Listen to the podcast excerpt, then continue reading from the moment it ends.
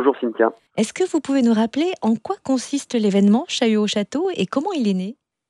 Alors le château de Jevinger, c'est un, château magnifique de 1657 qui est à Jevinger, à 6 km de Lons-le-Saunier. Et donc le chahut, c'est une découverte euh, ludique et artistique et familiale du château de Jevinger, de son parc et de son environnement euh, assez chouette. quoi. Et alors quels sont les temps forts cette année? Alors les temps forts cette année, on a une, une, très belle programmation artistique où il y a trois tendances. Une première qui est autour du spectacle de cirque grand public. On a quatre compagnies de cirque qui sont invitées du vendredi soir au dimanche. Après, il y a une tendance sur des artistes atypiques, des, des clowns qui, qui, qui, font du texte à la pierre rep, des artistes un peu farfelus qui sont dans la nature. On fait un ciné-concert, on fait, il y a plusieurs spectacles un petit peu atypiques.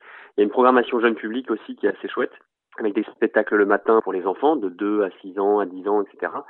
Et en plus de ça, il y a une très belle soirée le samedi soir qui est un vrai temps fort. C'est une soirée afro-funk, afro-tropicale avec un groupe de funk lédonienne qui s'appelle Pocket Full of Funk qui va jouer à l'heure de l'apéro. Pocket Full of Funk très populaire là ici dans, la région.